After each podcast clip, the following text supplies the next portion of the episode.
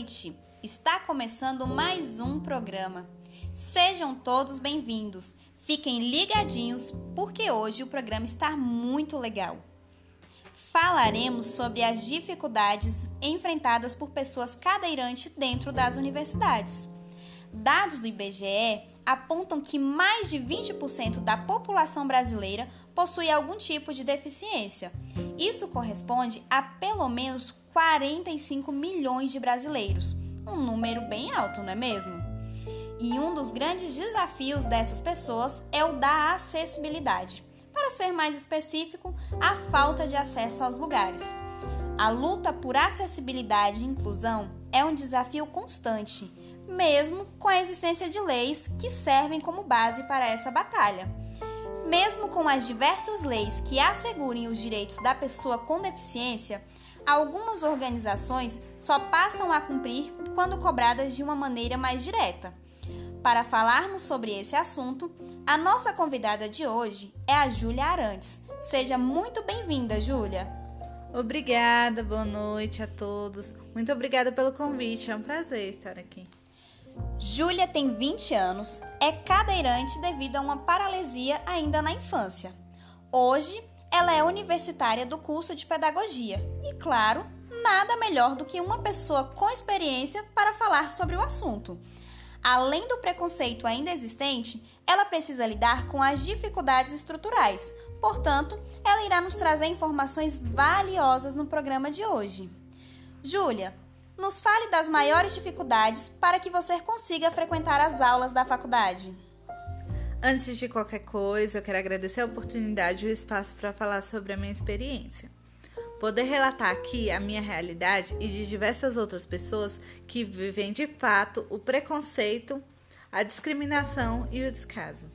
É muito importante de fato falar, comentar, divulgar essa falta de acessibilidade e respeito com vocês. Não falar, não lutar, não levantar essa bandeira é um grande problema.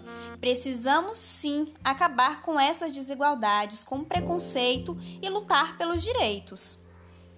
Sim, sim, é muito importante falarmos sobre o assunto. E através de programas como esse, que dá voz a outras milhares de pessoas que, assim como eu, enfrentam uma dura realidade.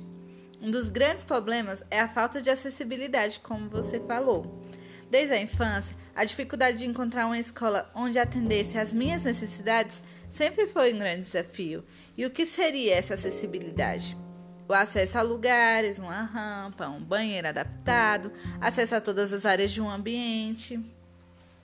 Sim, como você muito bem colocou, há um tempo atrás a maioria das escolas não possuíam essas adaptações. Hoje em dia é mais comum, é obrigatório. Sim, tivemos um grande avanço em relação a isso. Júlia, hoje você é universitária, cursa pedagogia, e a sua luta diária para romper barreiras continua. E esses desafios, essas barreiras, começam até mesmo para que consiga chegar até a faculdade, não é mesmo? Sim, o transporte público é péssimo, as calçadas não são nada acessíveis, pelo contrário. Eu vejo que as calçadas da nossa cidade, na verdade, oferecem um grande risco à vida das pessoas com deficiência. Não só as pessoas com deficiência, mas a todos de modo geral.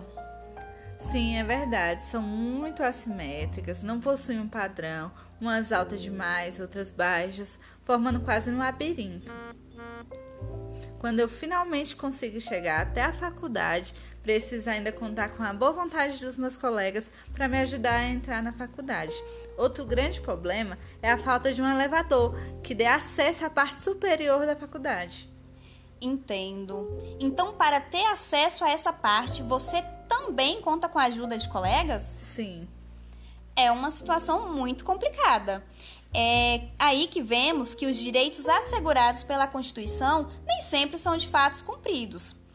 Quero parabenizá-la porque, apesar dos desafios, das dificuldades, dos obstáculos e dos preconceitos, você persistiu e não desistiu. Infelizmente, o nosso programa está chegando ao fim. Gostaria de agradecer você, Júlia, por ter aceitado com tanto carinho o nosso convite. Eu que agradeço o espaço de poder falar um assunto tão importante. Estar aqui representando as pessoas cadeirantes, dar voz a elas, é muito bom. Quero dizer a todos vocês: não desistam dos seus sonhos. A luta é grande, sim, mas você não está só nessa batalha. Juntos somos mais fortes. Isso mesmo. E que todos nós, enquanto sociedade, possamos ter um olhar mais cuidadoso em relação ao outro e que possamos entender que essa luta também é nossa.